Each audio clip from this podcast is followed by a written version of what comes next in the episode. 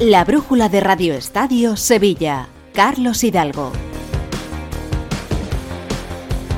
Saludos, buenas noches, aunque hoy se trata de un formulismo solamente porque el día es muy triste, como les venimos contando, dos aficionados sevillistas que se dirigían esta mañana con toda la ilusión a ver el partido de Copa del Rey que su equipo va a jugar en el Metropolitano en 10 minutos, han perdido la vida en un accidente de tráfico múltiple en el que hay hasta 18 heridos y se han visto implicados 25 vehículos. Los fallecidos eran de Morón de la Frontera, un padre y su hijo, el padre Antonio González, eh, muy conocido en el pueblo, capataz del Nazareno de Morón, y su hijo, futbolista, estuvo en el Sevilla C y en la actualidad militaba en la cantera del Unión Deportiva Morón en categoría juvenil.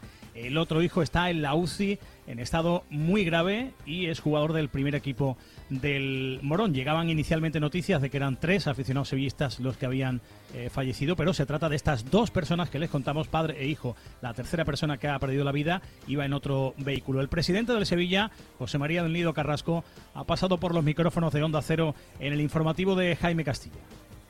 Hola, buenas tardes Jaime. Pues sí, una tragedia. Estamos tremendamente tristes y desde aquí mandar todo nuestro apoyo y nuestro más sentido pésame a la familia en un día que, bueno, que, amanecimos con el cumpleaños, el 130 cumpleaños del Sevilla, eh, con la mente puesta en unos cuartos de final de la Copa del Rey. Después recibimos la trágica noticia, que por supuesto es la única importante en el día de hoy, del fallecimiento de dos sevillistas que venían a disfrutar de su equipo y otro de los chicos que iba en el coche está ahora mismo en la UCI y se encuentra en estado muy grave. Y bueno, desde aquí, como le digo, pues muchísima tristeza llevamos vivido a lo largo de todo el día y mm. mandarle todo nuestro apoyo y el club estará cerca de la familia.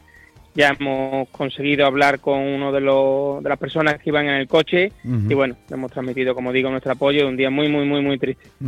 Presidente, finalmente podemos confirmar que efectivamente se va a llevar a cabo ese minuto de silencio antes del partido de esta noche. Sí, hay un minuto de silencio, tanto la Federación Española de Fútbol como el Atlético de Madrid, como no podía ser de otra forma, se han mostrado receptivos y colaboradores y, después saldremos con el brazalete negro en el brazo y el Atlético de Madrid también ha querido hacer lo suyo y ambos equipos saldrán con el brazalete en honor a las víctimas y al desgraciado acontecimiento. Presidente, me acaba de comentar que han podido hablar con uno de los que viajaban en el coche, desgraciadamente uno de los familiares. No sé si conocían a la familia, se ve que bueno, que efectivamente eran unos grandes aficionados al equipo y no sé si eran asiduos al estadio, quizás a ver los partidos y si tienen pensado a lo mejor más adelante hacer algún acto más de homenaje. Sí, ellos viajaban mucho con el equipo. El señor con el que yo he hablado, que es el hermano de la víctima, es el padre de un chico que hasta hace pocos días jugaba en el Sevilla C, en el tercer equipo del Sevilla, y yo al chico lo conocía, al padre, al hijo del padre con el que yo he hablado, y bueno, y eran, ya le digo, asiduos y hemos conseguido el teléfono a través de una persona. Al final Sevilla, como decimos siempre, es un pueblo grande o una ciudad pequeña y una de las personas que trabaja en el club los conocía y hemos accedido a ello y, y la idea del Sevilla es, bueno, declarar luto hasta, hasta el domingo y el domingo tenemos pensado rendirle homenaje en el partido con el Club Atlético Sasuna.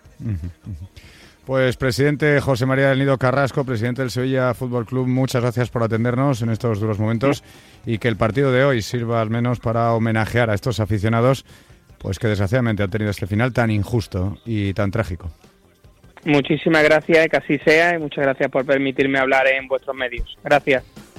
Bueno, eh, descansen en paz los dos seguidores sevillistas que, como decía el presidente, eran asiduos a los partidos a domicilio de su Sevilla y han perdido la vida en la carretera con la ilusión de ver a su equipo en este partido de Copa. Y aunque resulte complicado, hay que hablar de fútbol porque este partido de cuartos de final empieza en unos minutos. ¿Qué alineaciones sacan Simeone y Quique? José Manuel Jiménez, muy buenas.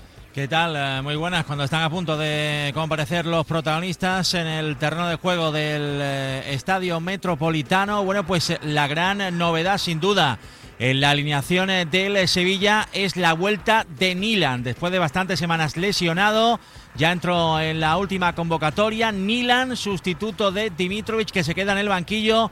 Nilan en la portería, vuelve la línea con tres centrales y dos carrileros, con Navas y con Pedrosa en los carriles, con Marcao, Ramos y Nianzú como centrales. En el centro del campo, Sumaré con Sou y Oliver Torres. Arriba, Lucas Ocampos con Isaac Romero, con el canterano la gran eh, esperanza sevillista después de su irrupción en el eh, primer equipo. El 11 de lujo para Simeone en el Atlético de Madrid con Oblak en la portería.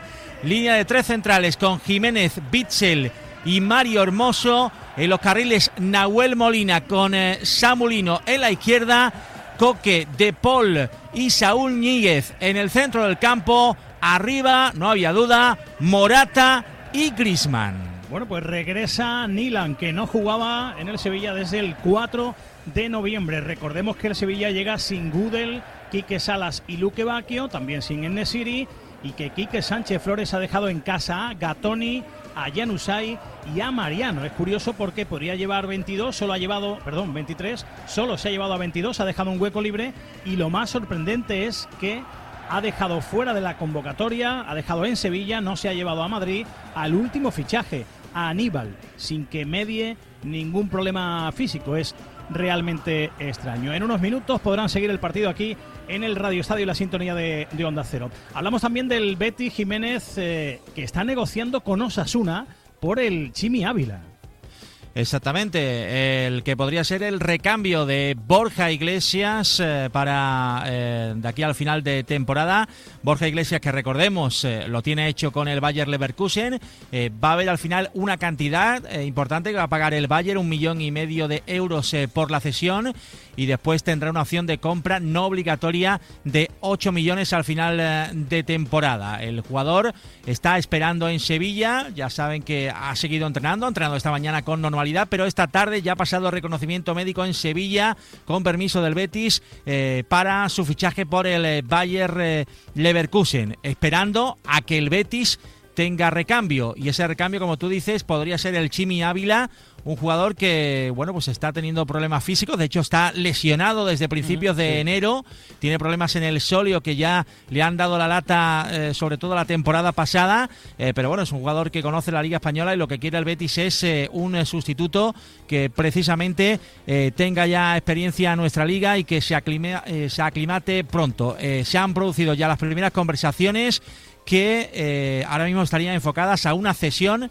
con una opción de compra que se aproximaría a los 3 millones de euros. Bueno, pues vamos a ver si se cierra o no lo de Osasuna, lo del Chimi Ávila. Hay otra opción que es el Braga, Abel Ruiz, el Betis también ha entablado alguna conversación con el Braga eh, por si no se cierra lo del Chimi, intentar la llegada eh, también cedido de Abel Ruiz. Y eh, Jiménez, hay otra opción también encima de la mesa que es la de Raúl de Tomás, aunque nuestro compañero Raúl Granado, siempre bien informado del Rayo, dice que eso va a ser muy muy complicado porque el presidente del Rayo no quiere.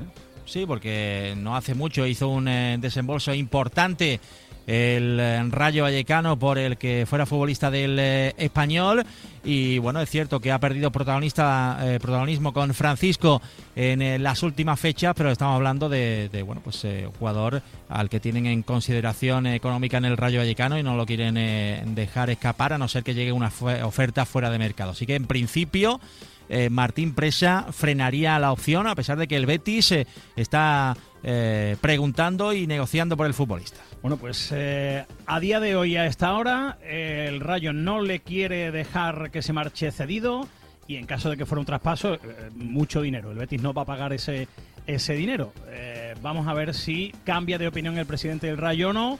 Por cierto, hablando de mercado, el Sevilla y el Torino tenían prácticamente todo cerrado para la cesión de Rafa Mir Incluso nuestro compañero Mario Gago en Italia eh, nos eh, hablaba de que este fin de semana se podía anunciar. Pues cuenta el periodista Gianluca Di Marzio que el propio Rafa Mir ha pedido que se pare la operación eh, porque quiere analizar otras opciones que le han llegado a última hora. Ese es el sonido ambiente del Metropolitano Jiménez a punto de arrancar el partido. Se lo vamos a contar aquí.